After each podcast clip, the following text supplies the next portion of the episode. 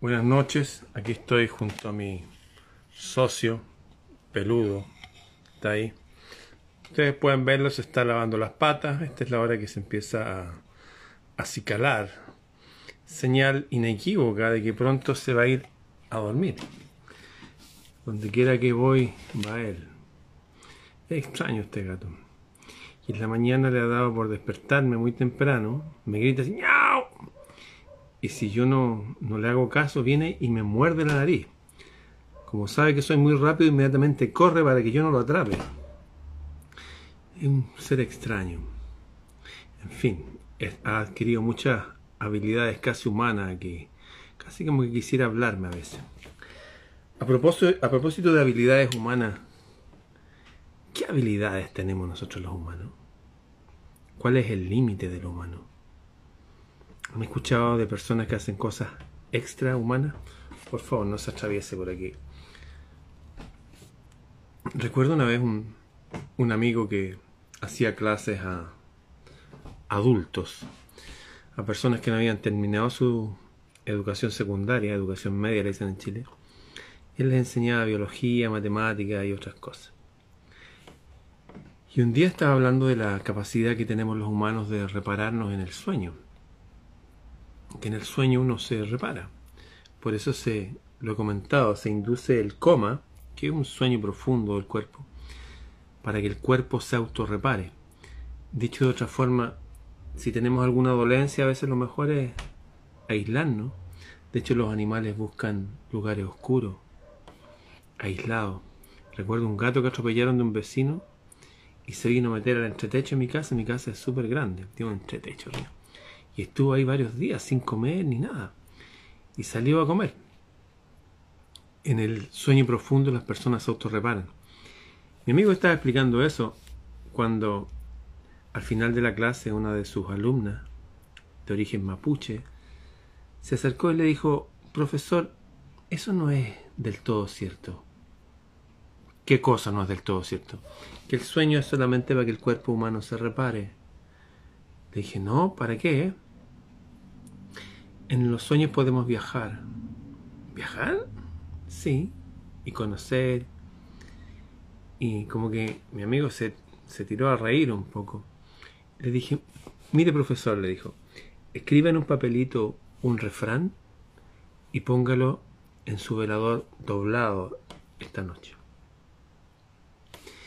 Y mi amigo se acordó de eso y escribió en un papelito una mezcla de refranes. Cuando el río suena, los pescados también. Una cosa así absurda. Y el otro día, al finalizar la clase, se acercó esta alumna mapuche donde mi amigo y le dijo, profesor, eso no se hace. ¿Qué cosa no se hace? Y le dijo, cuando el río suena, los pescados también. Usted quiso engañarme, dijo. Mi amigo se sorprendió y le dijo, ¿sabe qué? Y usted duerme pero no descansa. Usted no descansa en la noche. Mueva su cama 50 centímetros hacia un lado, sáquela de donde está. Hay una línea mala de energía. Y mi amigo quedó, wow.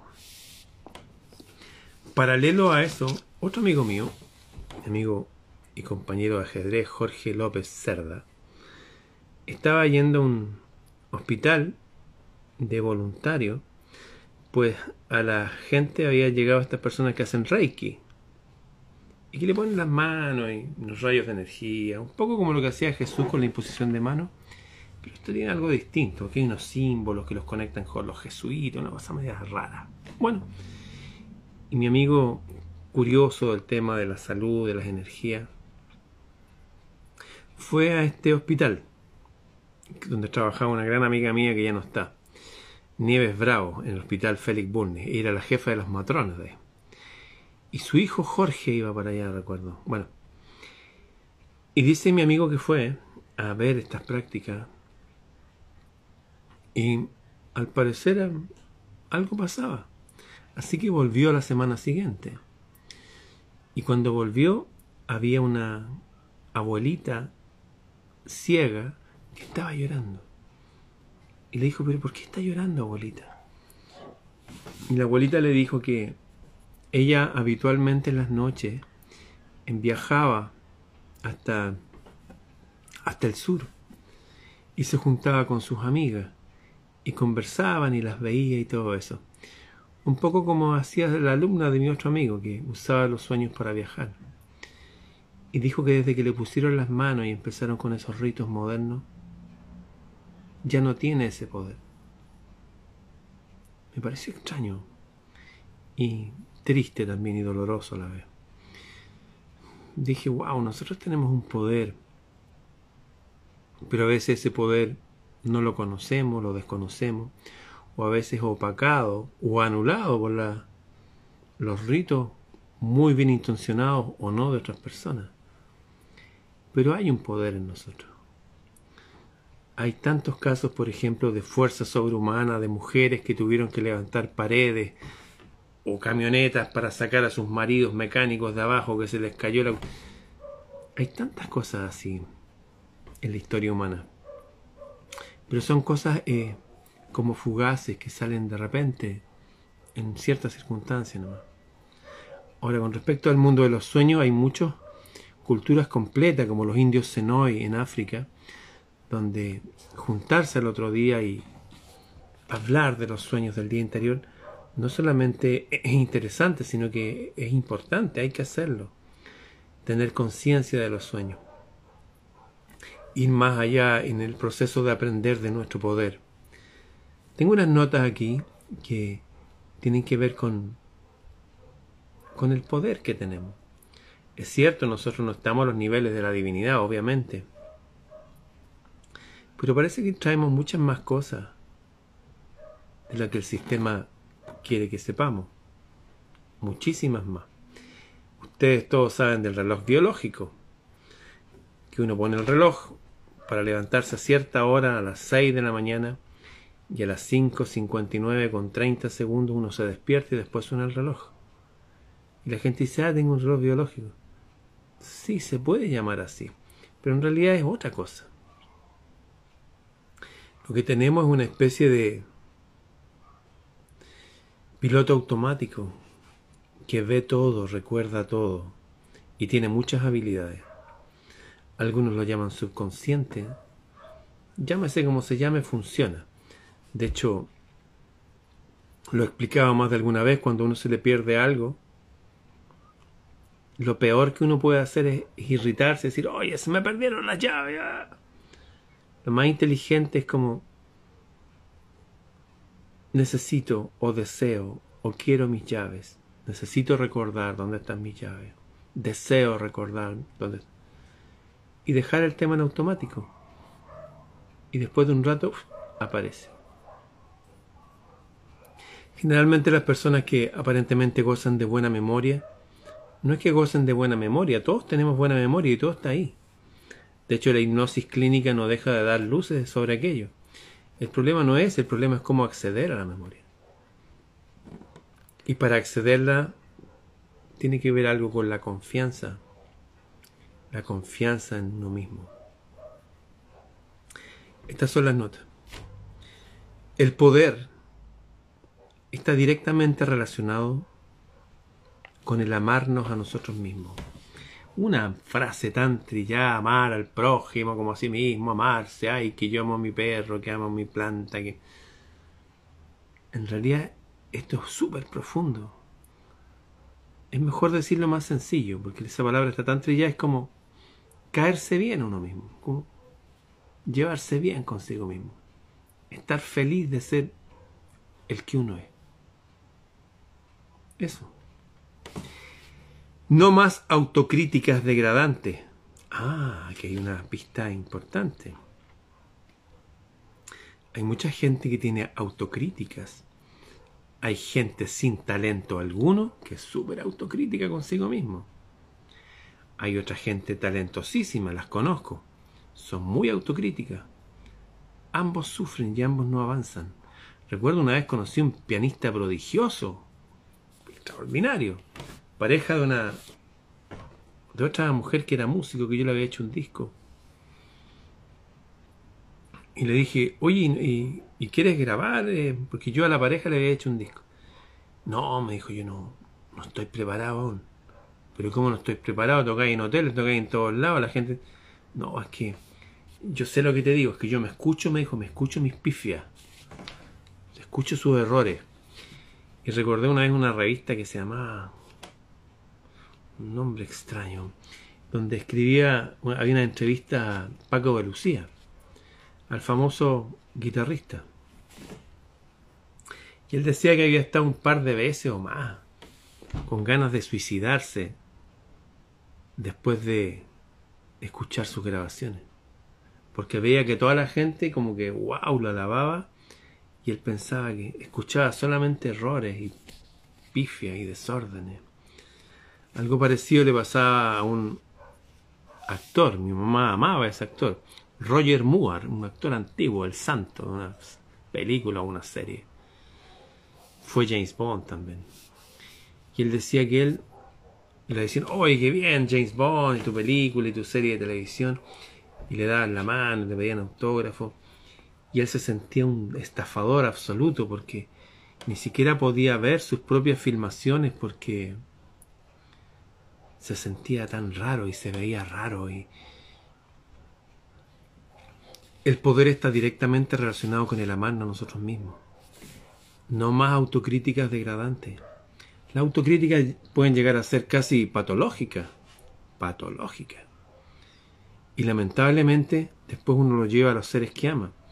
Si uno es autocrítico consigo mismo, perfeccionistas se dicen, va a ser autocrítico con los demás, con los demás que tenga cerca, no con toda la gente, con la pareja, con los hijos. No es raro, por ejemplo, que gente como Einstein tuvo un hijo que le salió medio tontito, hacía varios genios, así como algo extraño.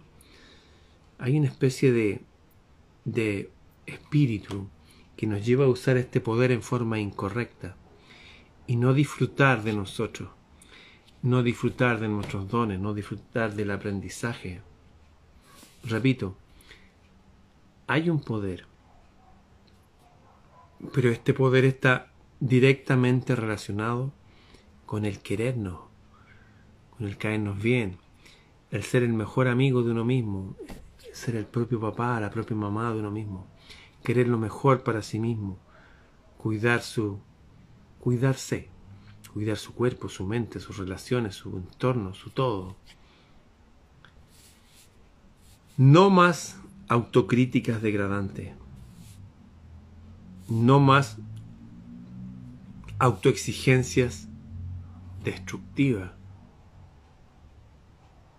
eso está lleno ahora. Está lleno, ¿no? Y que la gente quiere ganar más y quiere esto más y más. Más, más, más. Y nunca disfrutan de sí mismos. No se están amando a sí mismos, por lo tanto no hay poder.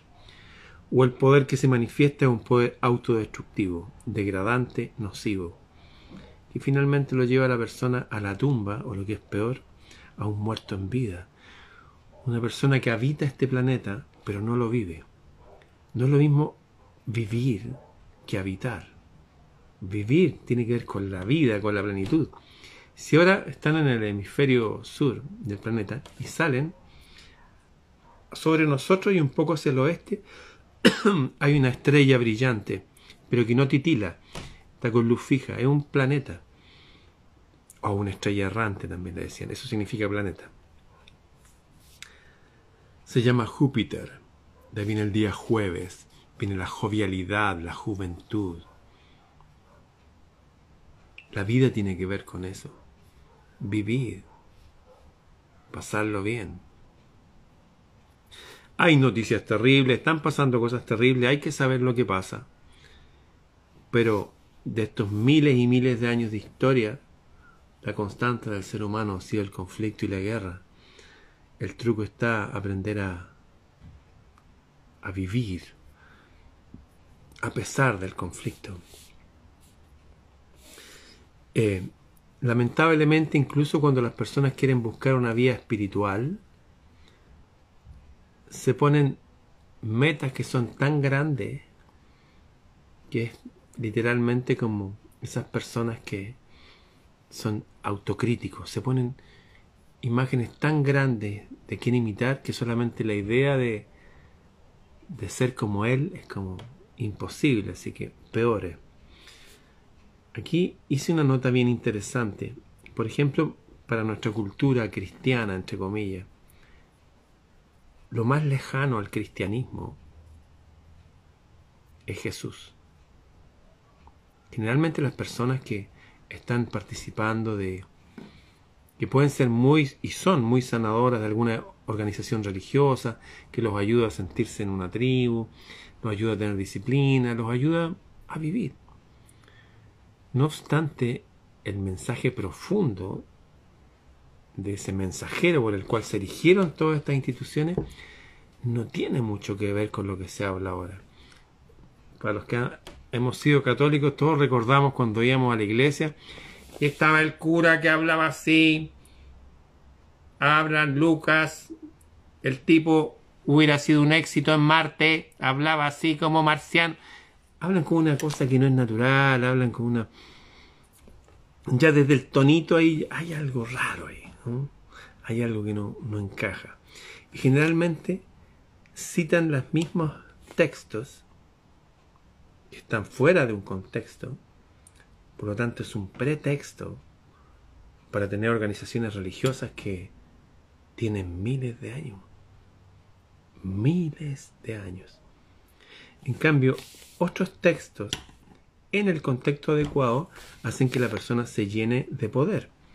De hecho, es interesante que todas estas instituciones, por ejemplo, como los alcohólicos anónimos, eh, producen cambio en la gente, despiertan un poder en la gente pero sin usar psicólogo, sin médico, sin expertos, simplemente despertando un poder que está en las personas.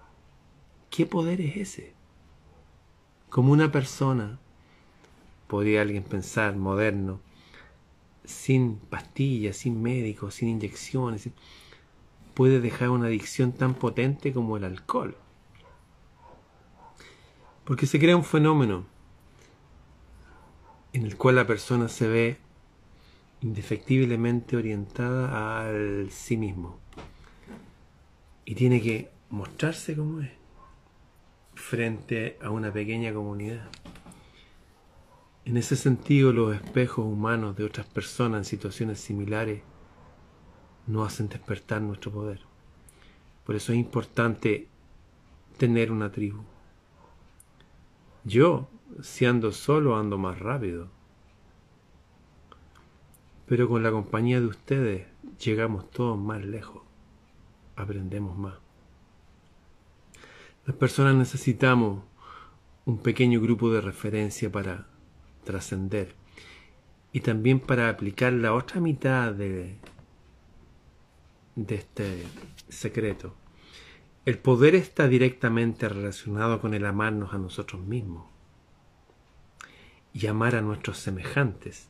Que semejantes no es todo el planeta, ni todos los vecinos, ni todos los del bar, no, no.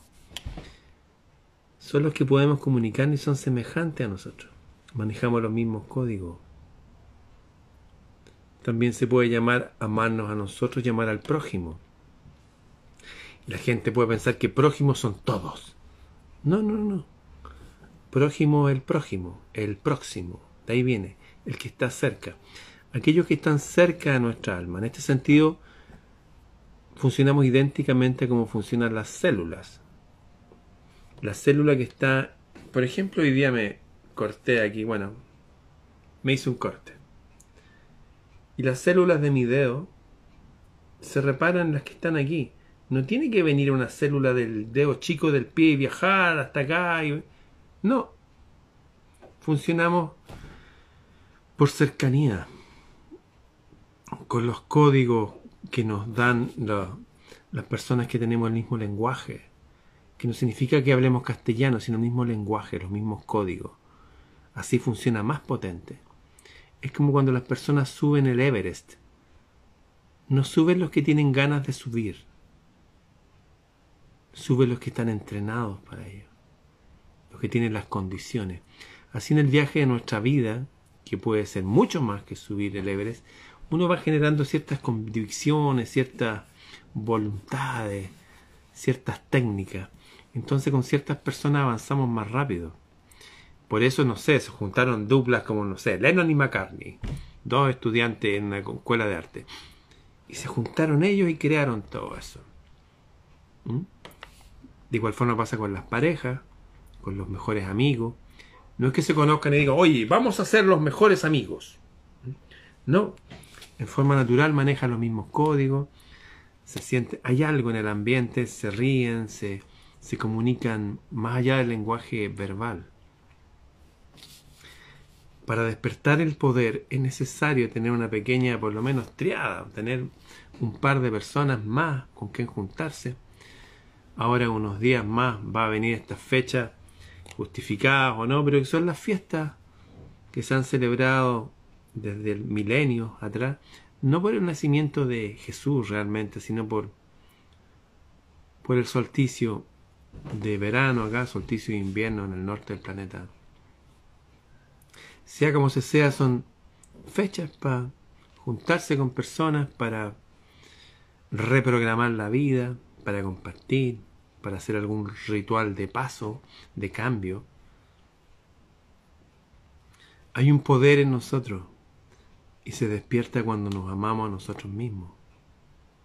Y no solamente en negativo, no hablar frases degradantes y no ser autocrítico, no es solo eso, es tener una predisposición a, tener una pequeña tribu. Saber que ahí está fulano o fulana y de repente, oye, nos vamos a juntar el viernes. Ahí se despierta un poder. Las personas, en presencia de personas, despiertan poderes, despiertan certeza. no más autocríticas degradantes a veces una persona que tiene un vicio está tan llena de autocrítica que otra persona que le diga, oye, tranquilo, yo estoy igual que tú y bla. Y se da cuenta que no tiene para qué ser tan autodegradante, tan, por qué ser tan extremo. No, es que tú eres así porque tuviste un papá, en cambio yo no, así. Ya basta de eso. Hay un libro maravilloso eh, el camino del héroe, el sendero del héroe. Y habla que en todas las sagas del planeta, hablo de sagas desde la religión hasta la guerra de las galaxias y George Lucas, Joseph Campbell es el autor, que habla que generalmente las personas cuando carecen de padre, padre ausente, no es que carezcan, todos tenemos un papá, pero papá ausente, o papá que no se portó como papá, o se portó quizás como un bandido. Pero para las personas que han tenido esa, esa dinámica desde que eran niños, ellos tienen un poder especial que pueden despertar. El camino del héroe necesita esas personas que, especialmente cuando eran niños, le, les cortaron esa, esa poderosa ayuda que podía haber existido para su sana autocrítica, su sana autoestima, por lo tanto un poder mayor. En estos, libros y conferencias de Joseph Campbell que uno las puede buscar por en YouTube también están. Cuando la persona no tiene papá o un padre lejano, o ya se fue el papá, se murió, aparecen otros arquetipos, otros prototipos ejemplares de hombres de poder, de gran Padre que nos ayudan para, como lo que hace un patrón, un padre, para enderezarnos, ¿ah? para volver a centrarnos. Resumiendo, no hay excusa. Todos podemos despertar un poder. No importa si uno está en los vicios o si carece de, de familia que lo amen. Sí, esto tiene un precio. El precio es el siguiente. Hay un síndrome que se llama el síndrome de la Cenicienta, que se aplica a hombres y mujeres. La Cenicienta, como ustedes saben, es un personaje que vivía con su madrastra y su hermanastra, o sea, no tenía ni mamá ni papá, o sea, estaba mal. Y la tenían siempre haciendo aseo, y, o sea, estaba como una esclava, esclava sin padre. Pero un día conoce a un príncipe Y este la reconoce. Y finalmente, después de un montón de peripecias, se la lleva. Aquí hay algo importante que analizar. Esta mujer, sola, abandonada, huérfana, en una condición deplorable de vida, tiene la posibilidad de transformarse en una princesa. ¿Cuándo se transforma en una princesa? Cuando va al baile, cuando decide participar en instancias donde va a encontrar a otra gente. Para toda la gente que está reclamando por su soledad, pero sigue estando en sus casas sin hacer nada, no va a haber ningún cambio. El costo de despertar el poder es mover el trasero, como dicen los gringos. Es pararse y moverse, actuar. En todas las culturas antiguas, por lo menos cuatro veces en el año, para los solsticios y los equinoccios, y además doce veces en el, o trece veces en el año más, para las lunas llenas o las lunas crecientes, y otras festividades más, la gente se juntaba y se reunía.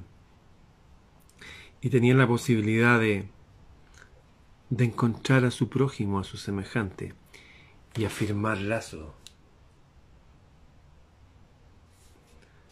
Pronto va a ser el equinoccio, el solsticio de verano. Tal vez una buena idea para que usted, donde quiera que esté, ponga ahí en su muro, en su Instagram, en sus redes. Oye, propongo juntarnos este tal día, tal hora, que cada uno lleve algo para comer. Para despertar el poder se requiere de iniciativa,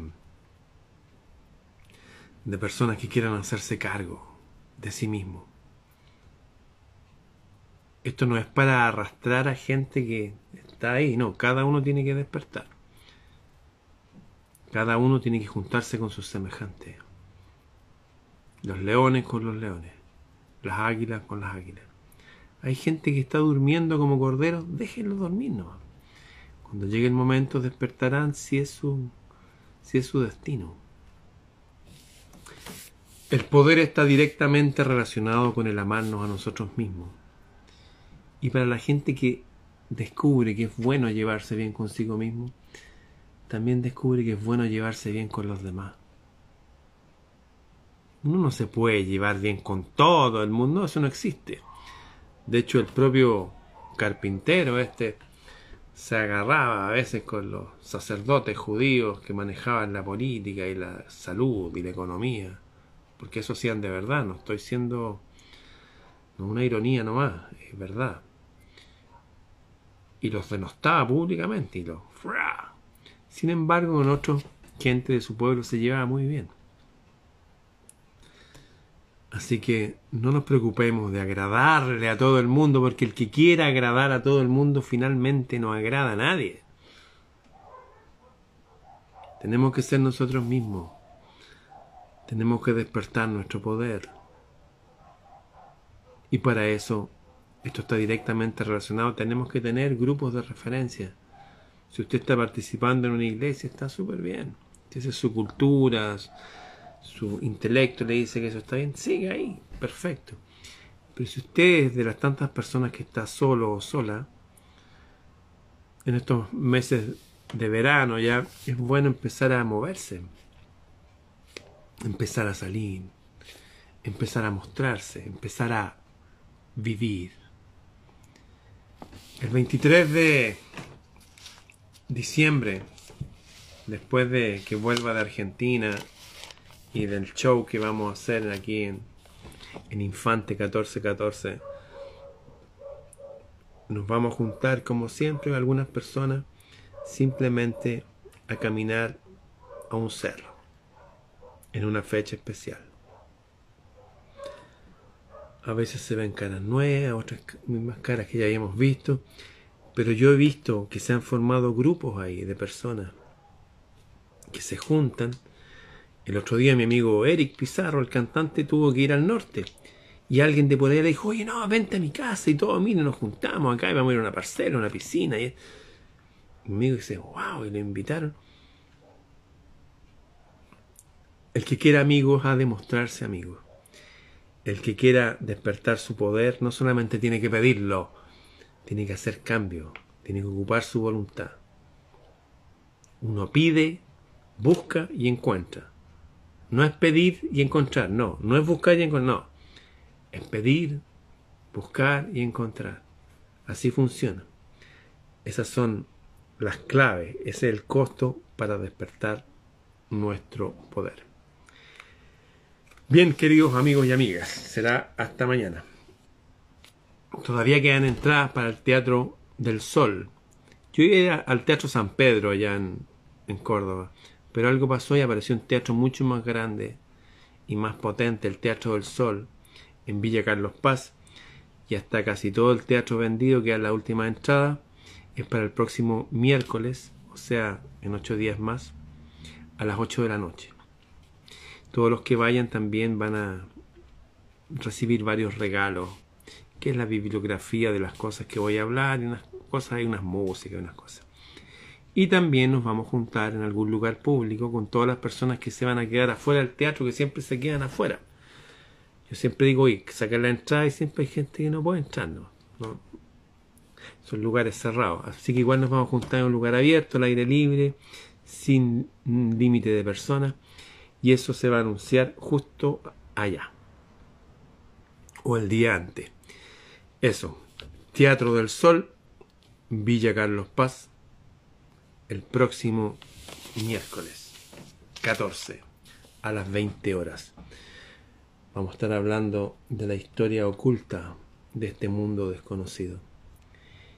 Y cuatro días después, en el Teatro Café Palermo, acá en Santiago de Chile, Infante 1414, al frente del Castillo Jesuita, vamos a estar con un show del solsticio, con música del amor sagrado, música solsticial y un almuerzo.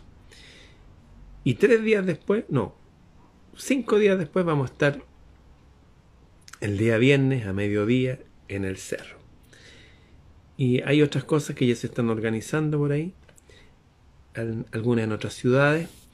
Y hoy día ya nos confirmaron de la sala SCD de Ñuñoa que vamos a estar para la luna creciente, se llama concierto de luna creciente, en marzo 28. Falta todavía para eso. Bien, será hasta mañana. Nos vemos.